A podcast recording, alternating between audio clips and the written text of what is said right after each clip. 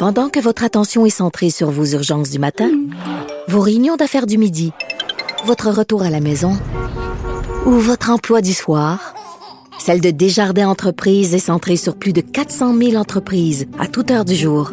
Grâce à notre connaissance des secteurs d'activité et à notre accompagnement spécialisé, nous aidons les entrepreneurs à relever chaque défi pour qu'ils puissent rester centrés sur ce qui compte, le développement de leur entreprise.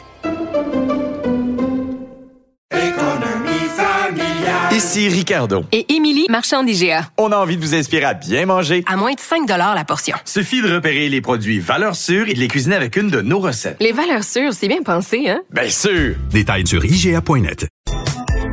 Vous écoutez Vincent Dessereau, Cube Radio. Euh, très content cette dernière émission de rejoindre mon collègue Luc Laliberté, spécialiste en politique américaine. Bonjour Luc. Oui, bonjour Vincent. Hein, on aura des sujets hors COVID tout de suite après, mais il faut quand même, même en parlant de politique américaine, parce que c'est mondial, euh, faire un mot sur, euh, sur Omicron.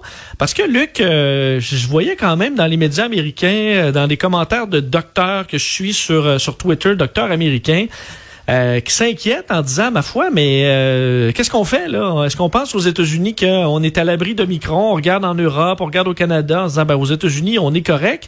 Est-ce que on on n'est pas assez inquiet en ce moment chez nos voisins américains? Ben, écoute, le docteur Fassi, encore, le docteur Fassi a recommencé à sonner l'alerte. Puis en fin de semaine, on nous disait d'ailleurs qu'il y a eu des, des, des, erreurs dans la compilation du nombre de vaccins aux États-Unis. C'est-à-dire qu'on a bel et bien euh, donné autant de doses de vaccins que ce qu'on avait que ce qu'on avait compté, mais il y a un changement dans les pourcentages de deuxième dose. Écoute, on va se dire entre nous, c'est pas majeur, c'est 3 à 4 euh, mais 3 à 4% ce sont donc des millions de personnes qui ne sont pas encore doublement vaccinées aux États-Unis. On sait que c'est pas la solution miracle pour Omicron, euh, mais en même temps, on sait que ça peut contribuer, que ça peut aider. Donc, Surtout pour la mortalité, je comprends que pour le nombre de cas, euh, oui, voilà. le, bon, le vaccin protège pas tant que ça, mais sur les décès, il faut dire, les États-Unis, c'est encore 1200 décès en moyenne par jour. C'est pas comme s'ils avaient sorti la tête hors de l'eau complètement. Non, voilà. Puis je pense que c'est le, message que finit par comprendre, parce qu'habituellement, il est proactif dans ce dossier-là. Je pense que c'est le message que finit par comprendre Joe Biden, qui demain, selon ce que ce nous apprenait, euh, demain, Joe Biden devrait prononcer un, discours à ses concitoyens dans lequel il va focuser sur la gestion de la COVID, en particulier le variant Omicron. Euh, il y a bien des gens qui ont hâte de voir ce que le gouvernement peut proposer de plus ou surtout peut-être de mieux. Donc, euh, il semble que ce discours-là va être centré sur des communautés en particulier, sur ce que le gouvernement fédéral peut faire pour mieux soutenir des communautés qui sont aux prises avec des problèmes encore plus graves, même si, bien entendu, ce sont toutes les régions qui risquent d'être affectées. Euh, en même temps, ben, toi et moi, on le sait parce qu'on s'intéresse à ça depuis suffisamment longtemps. Euh, est-ce que les chiffres de cas qu'on voit vont suffire à convaincre une partie du pays du sérieux de la chose, du sérieux au sens où euh, on serait prêt à respecter des mesures barrières ou encore on serait prêt à augmenter le rythme, la cadence de la vaccination. Si je me fie à ce qu'on voit ici, euh, ben, ceux qui ont refusé d'être vaccinés ou ceux qui protestent depuis le départ contre les mesures barrières, c'est les purs et durs. C'est un, nombre ici relativement faible. Euh, ben, aux États-Unis, il semble qu'ils soient plus nombreux à, à résister. Pas certain que c'est un appel de Joe Biden demain qui peut les convaincre. Oui, parce qu'il y, a aussi le côté économique euh, qui des fois euh, bon ébranle plus les Américains que le, même les décès, mais euh, on le voit entre autres au Royaume-Uni, on le voit, on commence à le voir chez nous là, des entreprises qui sont juste là, écoute, de la, soutenir l'entreprise à bout de bras là, parce que les, quand les cas commencent à arriver quelque part, ça ça, ça arrête plus. Euh, de sorte qu'on voyait en, au Royaume-Uni là, les systèmes de transport ont des problèmes, les systèmes de euh, la poste, parce que écoute, on est obligé d'arrêter des grands secteurs parce qu'il y a trop de cas. Euh, ça peut nuire à l'économie des États-Unis si on euh, si on, on s'y prévoit pas. Et là, en plus, ils ont quelques semaines pour agir. Visiblement, est un peu en retard sur Omicron. Écoute, moi, j'ai l'impression de rejouer, puis c'est le cas pour bien des Québécois avec les nouvelles qu'on a, mais même en analysant la politique américaine, j'ai l'impression de rejouer dans un dans un film dans lequel on a déjà joué, mais qu'on veut pas nécessairement changer le scénario. Euh, quand on regarde l'économie américaine, on l'a vu à quel point ça a fait mal. Et je pensais qu'on avait tiré la leçon de la propagation du, du virus la première fois je pensais qu'on avait tiré la leçon que ben mieux on va gérer ça, plus on va se serrer les coudes, moins à, moyen et à long terme, on va perdre au plan, au plan économique. Euh, si je regarde la situation actuellement, les chiffres, euh, bien sûr, c'est pas de la faute des Américains nécessairement si Omicron se répand. Hein, on le sait bien. On a vu ici ce que ça a donné. Maintenant, c'est le temps de réagir. Et là, on va voir à quel point le virus est ou n'est pas encore une chose d'abord politique aux États-Unis. Donc, on, ça, c'est une chose qui est ressortie clairement aux États-Unis, beaucoup plus qu'ailleurs. C'est très, très politique. Tu vois, euh, c'est Donald Trump qui s'adressait à, ses partisans, je pense que c'est hier, et il a été hué quand il leur a dit qu'il avait reçu sa, booster shot, hein, sa, dose, sa troisième dose de rappel. Il a été hué par ses partisans. Euh, pour une fois, le président, à mon avis, parce qu'on demeure président à vie, on garde le titre. Pour une fois, le président passait le bon message, puis j'ai envie de dire au bon moment. Euh, on voit ce que ça lui rapporte, euh, même auprès de sa base indéfectible. Est-ce qu'on le sait? En plus, il s'était déchiré. Les républicains ils disaient que c'était lui qui l'avait inventé le vaccin, mais en même temps, ils veulent pas le vaccin. Donc, on se souvient que c'est, ça déchirait certains pro-Trump. Euh, ce dossier.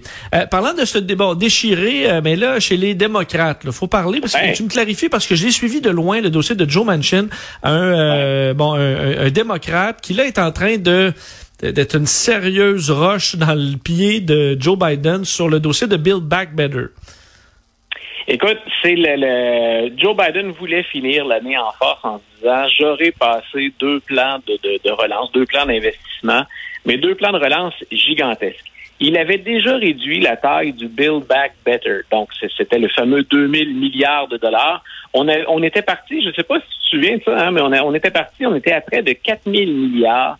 Ensuite, on a négocié autour de 3000 milliards. Puis finalement, toujours parce que Joe Manchin, puis avec Kirsten Cinema de l'Arizona à un moment donné aussi dans ce dossier-là, euh, on a ramené ça à 2000 milliards de dollars en disant, ben, grosso modo, si vous comparez avec le reste des pays industrialisés, euh, on pourrait faire plus, mais pour les États-Unis, dans le contexte actuel, euh, ben, on, va faire contre mauvaise fortune bon cœur. On va s'entendre sur ce plan-là, mais votons ça avant la nouvelle année. Donc, votons ça d'ici la fin 2021. Là où Joe Manchin euh, a droit à des critiques très sévères, la Maison-Blanche hier l'a critiqué très, très durement. On l'a confronté pour une rare fois. C'est que Joe Manchin s'est laissé tirer l'oreille longtemps. On a ajusté les budgets en fonction de ses demandes. Et là, à la dernière minute, alors qu'on Joe Biden semblait penser que c'était joué puis qu'il pourrait passer le projet avant la fin 2021, Joe Manchin dit écoutez, finalement, ça va être non, je peux pas me rallier à ça. Euh, le message qu'il passe, c'est même en gros, hein, recommencez tout ça, refaites vos devoirs, puis revenez me voir. Euh, on peut comprendre. ça donne, ça donne Luc énormément de pouvoir à un seul homme. Là. On s'entend qu'il n'est pas le président. Lui, c'est, écoute, il, c'est, c'est, il représente pas. Euh, c'est le sénateur de Virginie occidentale. Là, il, il représente pas un Américain sur deux. Là. Non, les, et pendant un certain temps, écoute, j'avoue que je, je, le suis moins maintenant. Quand, quand je dis je le suis moins, c'est je comprends moins la logique ou la stratégie de Manchin, sinon une stratégie qui ne s'appuierait que sur ses appuis financiers à lui. Mais on peut comprendre qu'un élu démocrate dans un État conservateur, c'est le seul à des kilomètres à l'horizon dans son coin euh, de démocrates élus parmi des républicains, on peut comprendre qu'il se fasse tirer l'oreille. On peut comprendre aussi en bon politicien que la ligne de parti aux États-Unis, c'est plus flou, hein, c'est moins euh, strict ou dur que chez nous, que Joe Manchin, sachant qu'il est la personne hein, qui détient finalement temporairement dans ce dossier-là le pouvoir, on peut comprendre qu'il se laisse hein, séduire, qu'il se laisse désirer pendant un certain temps.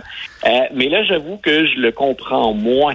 Parce que non seulement en fin d'année, il prive les démocrates d'une victoire dont on a bien besoin. C'est une année électorale en 2022, à peu près tout le monde le sait. Joe Biden a hâte de voir ce que ça va donner. Euh, Manchin vient donc de ruiner ces plans-là et le message qu'il a lancé, c'est pas tellement positif pour 2022. Même si Chuck Schumer, le, meneur démocrate du Sénat, a dit euh, on va passer ça en 2022, on n'a pas abandonné. Moi, je pense que les pressions vont s'intensifier sur Manchin et que ça va devenir très très difficile pour lui même de rester chez les démocrates. Donc, on pense même, là, et là, on parle de rumeurs de corridors que je suis allé chercher sur, euh, sur Twitter, là, des, des, des, comptes Twitter de différents élus, de différents analystes. Et ce qu'on dit, c'est que Joe Manchin pourrait même siéger comme indépendant et se rallier occasionnellement aux démocrates, comme Bernie Sanders le fait à sa façon, qui lui qui est beaucoup plus à gauche. Manchin serait prêt à faire ça. Il serait pas prêt à faire le saut chez les républicains, même si on a l'impression cette année qu'il fait le jeu des républicains plus que celui du président Biden.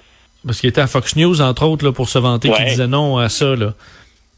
Euh, D'ailleurs, est-ce que c'est pas dans une série, là, dans House of Cards, là, une série sur la politique américaine, c'est là que le président, il fait venir dans son bureau, puis il dit euh, j'ai des photos de toi avec une prostituée ou ben non qu'est-ce que tu veux je te donne euh, des chars d'assaut pour ton ton euh, je le sais pas mais d'habitude il trouve un moyen là par toutes les entours là faut croire que ça marche pas comme à télé là à la politique non, ben écoute, c'est le, pire, je vais te dire, c'est que, écoute, je sais pas jusqu'où on est allé dans ce qu'on avait dans des enveloppes brunes ou encore dans ce qu'ils connaissent de leur bagage respectif, mais à plusieurs reprises, Joe Biden a fait ce que tu évoques. Euh, un peu à la House of Cards, c'est-à-dire que Joe Manchin va à la Maison-Blanche et s'assoit avec Joe Biden. Et je pense que pour Biden, c'est là aussi le plus dur. Je pense que Biden, qui espère toujours, lui, euh, malgré ce qu'on peut en penser, rétablir des pompes au moins sur des dossiers le très importants, rallier, on pense pas à la totalité des gens, bien sûr, mais à une majorité significative. Je pense que Biden vient de recevoir une gifle et un solide coup, c'est ce que lui a réservé Manchin, parce qu'ils se sont rencontrés en tête à tête à la Maison-Blanche très souvent parfois avec Christine Cinéma, mais aussi juste uniquement tête à tête Biden Manchin. Donc, est-ce que Biden, qui est, et Biden, on peut lui reprocher bien des choses, il y en a qui ont parlé de son niveau d'énergie, euh, c'est un des plus vieux routiers qu'on ait en politique américaine, et il a eu à jouer des parties serrées. Est-ce qu'il les joue à la façon euh, une autre époque? Est-ce qu'il se la joue old school, comme on dit? Ou si encore, ceux qui euh, tiennent ou qui détiennent le plus d'influence auprès de Manchin, ces généreux donateurs, est-ce que ceux-là n'ont pas plus de pouvoir que Joe Biden ou tout ce que peut avoir comme arsenal le Parti démocrate? Mais je comprends vieux routier, mais à un moment donné, aux vieux routiers, on leur enlève leur permis de conduire aussi, là.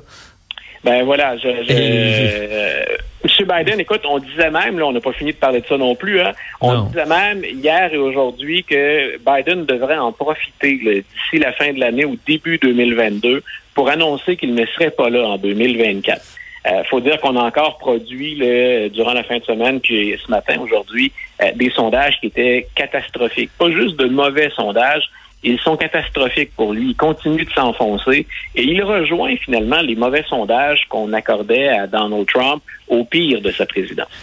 Mais là, est-ce que euh, c'est le temps de monter Pete Buttigieg? Là, je, je, je, l'ai vu un peu, mais aussi le ministre des Transports aux États-Unis qui est bien vu en ce moment, qui est un peu euh, l'étoile montante. Est-ce qu'il est trop tôt? Euh, est-ce que les démocrates le, voient peut-être comme quelqu'un qui pourrait exciter la base un peu?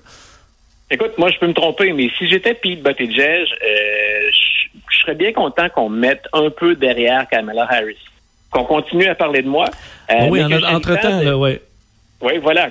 D'ici à la, prochaine campagne, euh, Buttigieg, d'abord, il vient, lui, d'obtenir une grosse partie des fonds qui ont attribué euh, dans le, premier plan de relance de, de, M. Biden. Le plan d'infrastructure, ça va beaucoup passer par les transports, qui est le ministère ou le portefeuille qu'il gère, qu'il occupe. Euh, Laissez-lui, si je suis à la place de Buttigieg, laissez-moi le temps de jouer un peu, en guillemets, avec cet argent-là, mhm. d'apparaître de, aux, côtés de, aux côtés de nouveaux chantiers, d'avoir un bilan qui est plus intéressant. Puis ensuite, hein, on, on brûlera pas ou on, on gaspillera pas de cartouches trop tôt. Euh, moi, je pense qu'il aime bien que la pression soit sur Kamala Harris ces temps-ci. Et on l'a pas oublié. Visiblement, dans l'actualité, il revient assez régulièrement. Euh, mais en même temps, pas beaucoup de pression de son côté. Donc, est-ce que les démocrates seraient déjà prêts, eux, à dire, euh, avec quelqu'un qui est plus conservateur dans son approche comme Buttigieg, mais quelqu'un qui suscite un peu plus de passion que Joe Biden, est-ce qu'on serait pas gagnant? Je pense qu'on va se garder ça pour 2023. Ça va être à suivre. On termine avec Donald Trump et ses dossiers de poursuite. En fait, c'est lui qui poursuit cette fois. Voilà, donc il s'oppose à la procureure Laetitia James, qui travaille sur son dossier depuis 2019. Euh, Peut-être que nos auditeurs avaient même oublié qu'il était devant les tribunaux encore, Donald Trump, tellement la justice américaine progresse à, pas de tortue. Donc, euh, ben, on sait qu'il est poursuivi pour euh, fraude, fraude aux assurances, fraude à l'impôt, euh, pour avoir menti. C'est tout ça a abouti au Congrès aussi, à la Chambre des représentants. Donc, on s'intéresse à ces fameuses déclarations d'impôts, on a dit, ben, il n'y a pas de raison que les gens à la Chambre les, euh, ne puissent pas voir ces déclarations d'impôts, quitte à ne pas les dévoiler à l'ensemble des Américains. Mais donc, euh, il a perdu pour le moment devant la Chambre. On verra s'il va pousser ça devant la Cour suprême. De l'autre, ben, c'est une vieille stratégie de Donald Trump. C'est, je, il dit grosso modo dans sa poursuite que Laetitia James, la procureure euh, pour New York, ce qu'elle fait, c'est un travail de sape politique, que c'est une adversaire politique, qu'elle est dans l'autre camp au plan politique et qu'on ne fait ça que pour nuire aux intérêts de Donald Trump. Quand on a vu à quel point dans d'autres dossiers, M. Trump a littéralement menti, on peut penser à sa fondation, par exemple, dont il détournait les fonds pour des dépenses personnelles, euh, ou encore à la Trump University, euh, ce serait pas la première fois que M. Trump ment, ce serait pas la première fois non plus qu'il intente une contre-poursuite soit pour gagner du temps, soit pour détourner l'attention pendant un moment. Moi, je pense que Laetitia James ne le laissera pas aller aussi facilement. Mais ce que ça provoque, c'est de nouveaux délais. Puis de nouveaux délais pour 2022, ça peut être intéressant pour les républicains, surtout ceux qui se revendiquent encore de l'héritage de Donald Trump. Et tant qu'à gagner du temps ou à étirer les délais, pourquoi pas penser à la prochaine campagne électorale aussi? Et là, je parle bien sûr de la campagne présidentielle. Et on sait que le système américain, c'est une machine qui est lourde, qui bouge pas très rapidement. M. Trump l'a joué comme ça pendant l'essentiel de sa carrière d'homme d'affaires ou de vedette des médias. Euh, c'est pas, euh, c'est pas à ce moment-ci dans sa vie qu'il va abandonner de vieilles pratiques. Hmm, à suivre. Merci beaucoup, Luc. Joyeuse fête. On se reparle en 2022. De joyeuses fêtes à tes proches, et à toi aussi. Ben, puis effectivement, 2022. Bye. Toujours un plaisir. Salut.